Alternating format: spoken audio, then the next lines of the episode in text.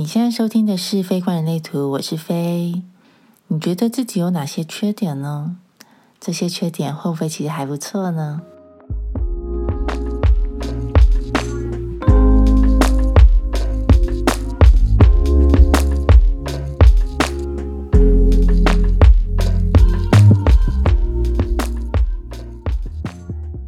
嗨，今天是第一季的最后一集了。其实我本来是打算做六集耶，但 是后来觉得我的第一集根本就只是个 intro，所以感受了一下，觉得哎，那不然还是来多做这一集吧。然后其实也说不上什么特别的原因啦，不过就是感觉比较对，所以就来录了这一集。那这一集也是跟人类图比较有关的非观人类图，不过一样我不聊太多的科普，我们就从自我观察开始吧。今天想聊的是关于负面特质的这个主题。也就是我们常常会说的缺点，你有哪些缺点呢？我想现在你脑中一定会闪过很多，不管是自己认为的，或者是常常被讲的缺点吧。像我自己随便信手拈来，就有许多普世价值认定比较，嗯，是缺点的一些特质，像是我就很懒呐，然后我也很爱睡觉，超爱。然后虽然前阵子有失眠问题，可是就是整体上我很爱睡觉，很需要睡眠，我也非常重视睡眠。然后加上我的动作很慢，然后我很悲观，我很容易想太多，而且我抗压性不足，然后我又比较爱比较，然后嗯，我个性也很孤僻，不合群啊等等。这些很多都是来自于成长过程中被批判的声音，或者是那种跟别人比较之后觉得自己不够好的地方。我刚刚有说我爱比较，嗯，当然这个我觉得是牵涉到意志力中心空白啊。但是意志力中心空白主题，我觉得可以讲很多，我们未来再来讲。那现在其实比较没有这个比较的问题了。不过回头看我以前，我以前真的非常非常自卑，然后常常都在羡慕别人。不过，大概也就是在学了人类图之后，我真心就是在这几年的时间，一步一步的，我觉得每个人真的都很不一样。每个人来到这个世界上，就是要来完成一件别人都做不到的事情，要走一趟别人都无法体验的旅程。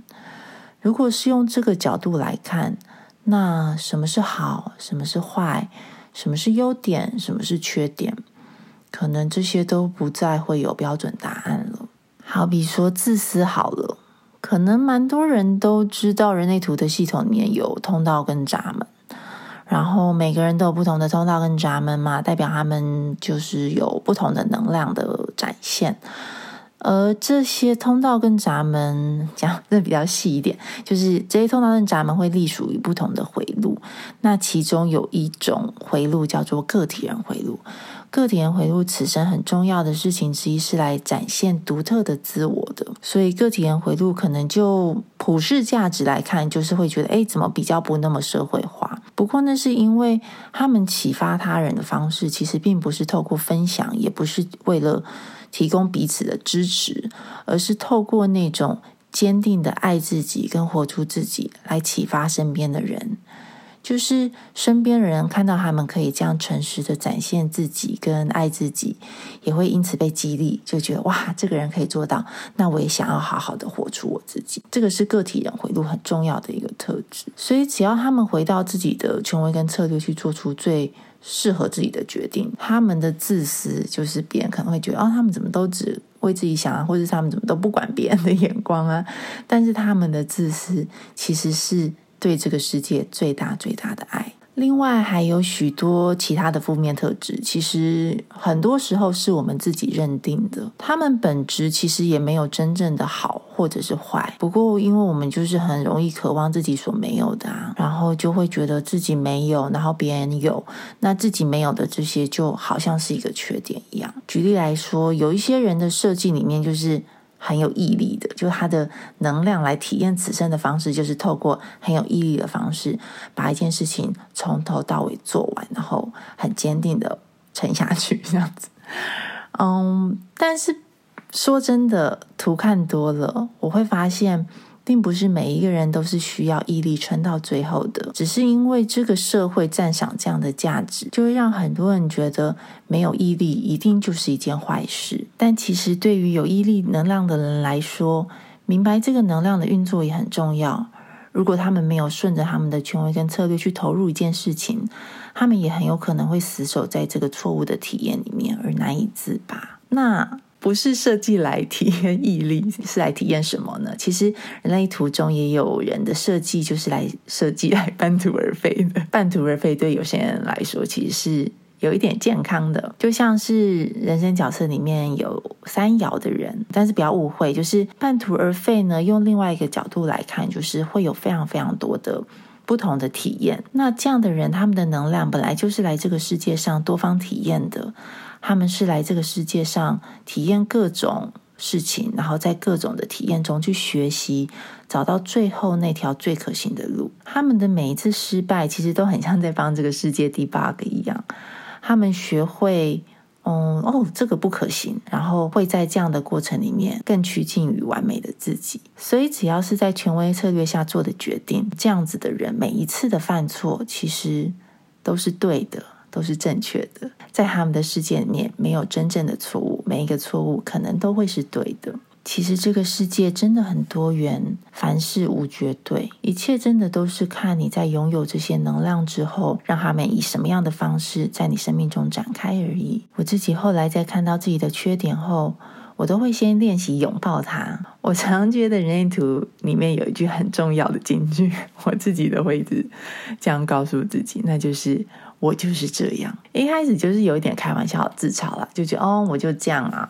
但是其实讲久了，我觉得真的是拥抱这些我就是这样的特质之后，会发现我的这样通常都不是什么太坏的事，然后我就可以从那种自嘲变成是一种坦。就是那种觉得啊，我就是这样啊。虽然我没办法符合你的期待，但我的能量就是这样，所以我也不需要改。而且我的能量很珍贵，我也没有办法为了迎合你而随意的浪费这样子的心情。像是在我的设计里面，我脑中心跟根中心都是空白。如果你看你的人类图的那个图里面，呃，中间那一整条线的最上面跟最下面。这两个中心就是分别是脑中心跟根中心。这两个中心呢，都是压力中心。脑中心是想事情的压力，另外一个是做事情的压力，就是根中心。那我两个中心都是空白的，就代表着我没有一个固定的方式去排解压力。简单来说，就是我抗压性不好了，就是我草莓。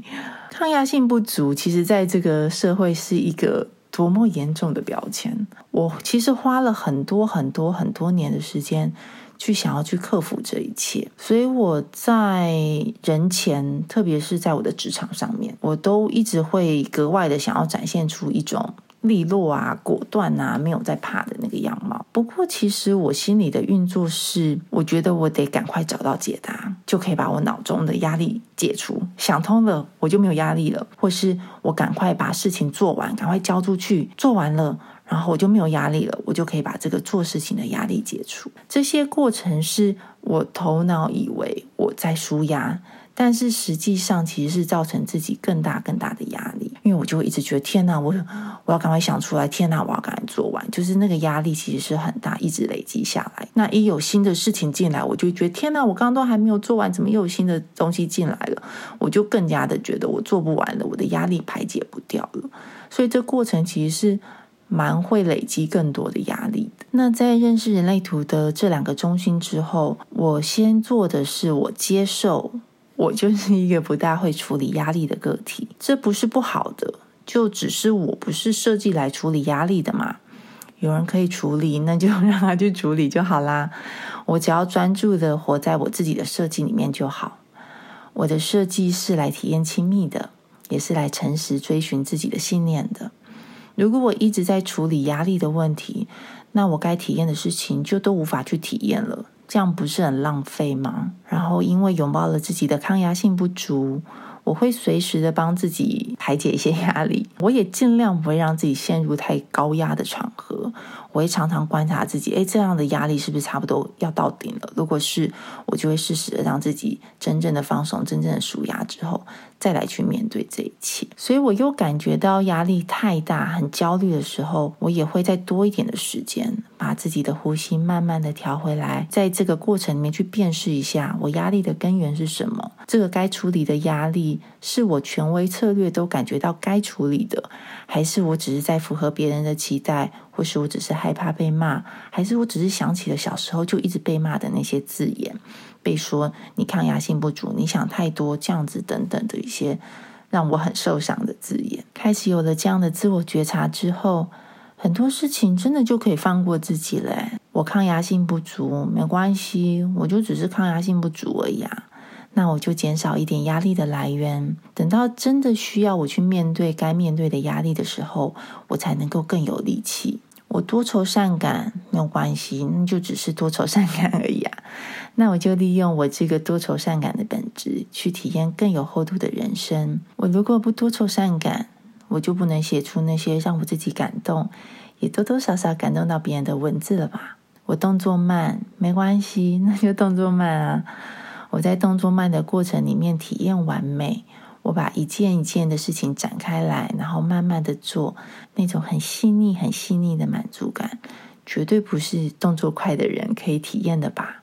就这样，不再逃避自己看似负面的特质，一个一个的跟他们对话。你可能也会跟我一样发现，嗯，我其实就这样啊，这些是我的特质，并不是我的负面特质。人类图啊，就是每个空白之处，其实都是有可能我们会被环境制约的来源。但我也非常相信一件事情，就是你认为你所没有的优点，或者是你拥有的所谓的缺点，这些也都是我们智慧的来源。不管你熟不熟悉人类图，只要在观察到自己被这样外在制约的能量影响了之后，辨识一下这些制约背后的来源，也许你也就会发现。其实很多我们觉得一定是对的事，也有很多不同的面向、不同的观点。然后，当然最重要的就是一再一再的回到自己的权威与策略，拥抱自己，跟自己相伴。你一定可以感受到那之中莫大的自由。至少现在的我，常常都能够感受到那非常非常自由的感受。好喽，那今天的主题就差不多到这边。这集结束，我就要来小小休息一下啦。嗯，这两个多月的时间真的很好玩呢。我我之前没有预设会是一个什么样的展开，可是我很喜欢这些体验。虽然每两个礼拜我就会觉得，呃，要做一个什么什么新的主题，工作量也比我想象的大，但是整体来说真的非常好玩。然后我也很谢谢大家陪我一起玩。虽然说要休息，可是其实我脑中已经有好多好多第二季的。题目想要聊了，我也会趁着这段时间来好好的整理一下。嗯，另外说一下，是我第二季我想要开放一个叫做“流言蜚语”的单元，就是你留言，然后飞来说流言蜚语。大家可以在 Apple Podcast 的留言区留言，或者是到我的 Instagram 私讯或是留言跟我说，就是注明你要投稿流言蜚语。嗯，不管是不是跟人类图有关，其实都没有关系，就任何你想要聊的。